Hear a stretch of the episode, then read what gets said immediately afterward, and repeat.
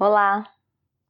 Hoje eu escolhi a gente falar sobre duas correntes que existem e que são muito fortes e que as pessoas buscam.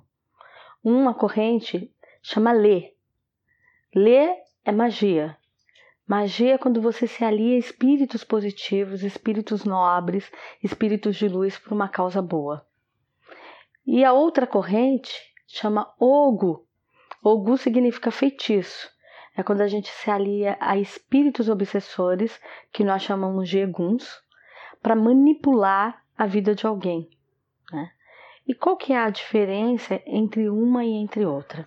Eu vou dar como exemplo para vocês quando vocês procuram um templo religioso, né, para fazer um tratamento espiritual. Então lá você entra num templo espiritual e fala que sua vida tá ruim, que você tá no fundo do poço, que você tá com crises emocionais, que você tá com vícios, seja o que for. Então é orientado para você como tratamento, para você fazer uma parceria, por exemplo, com o Exu Caveira.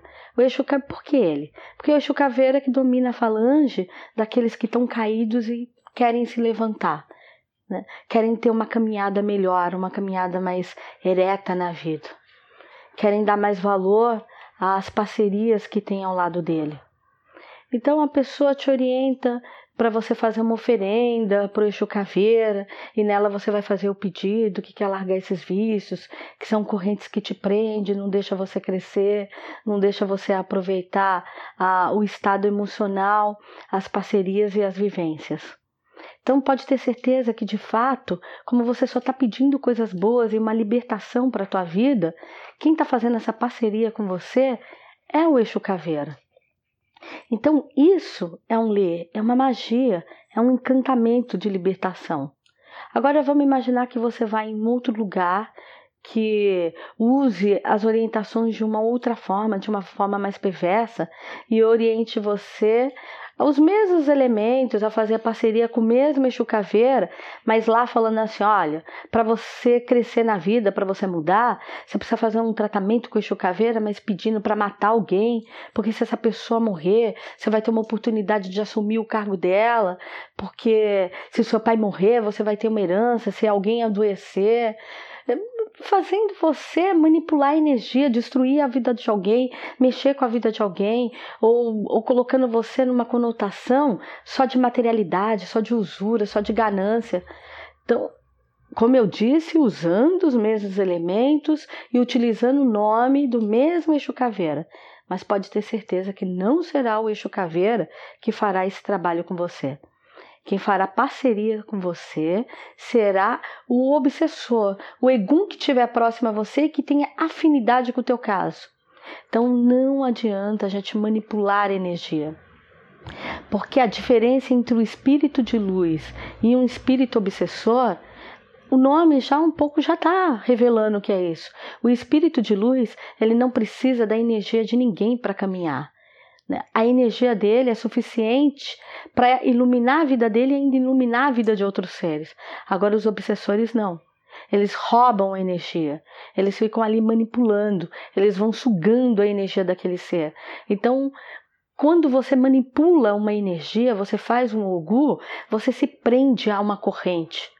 Né? Em vez de você ganhar a liberdade né, da vida, você se aprisiona e a sua vida não caminha. Então não adianta a gente fazer esse tipo de, de ligação, de parceria. Muitas pessoas perguntam, ah, mas por que, que dá alimentos para os espíritos? A gente não alimenta espírito, a gente alimenta a gente mesmo. Porque quando os orixás foram recolhidos da terra, eles deixaram aqui na terra vários elementos e várias energias guardadas para nos auxiliar.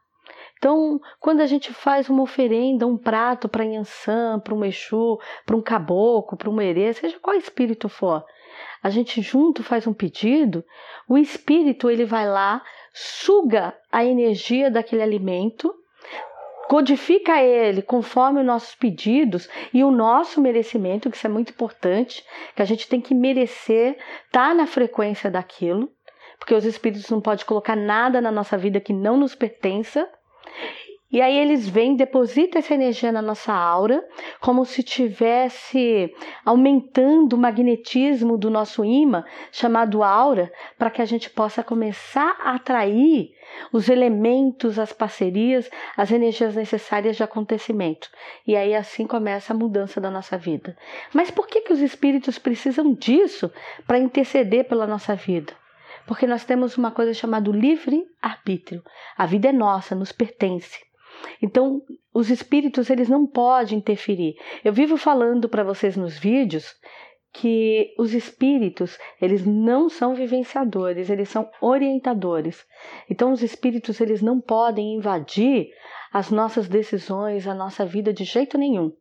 Então quando a gente faz essas parcerias com eles, faz essas oferendas, né? É como se a gente estivesse dando uma chave da porta da nossa vida para que eles entrassem e intercedessem, que caminhassem, vivessem com a gente. Então é muito lindo ter esse conhecimento das parcerias verdadeiras na vida. Então eu desejo que vocês busquem sempre as boas parcerias, que vocês façam as suas oferendas com amor, com fé, com respeito. Lembrando que tudo que vocês fizerem, vocês estão fazendo por vocês. Ah, o que os espíritos ganham com isso é a iluminação. Porque cada vez que a gente acende, que a gente ilumina, que a gente cresce, a luz deles cresce junto com a gente. Axé.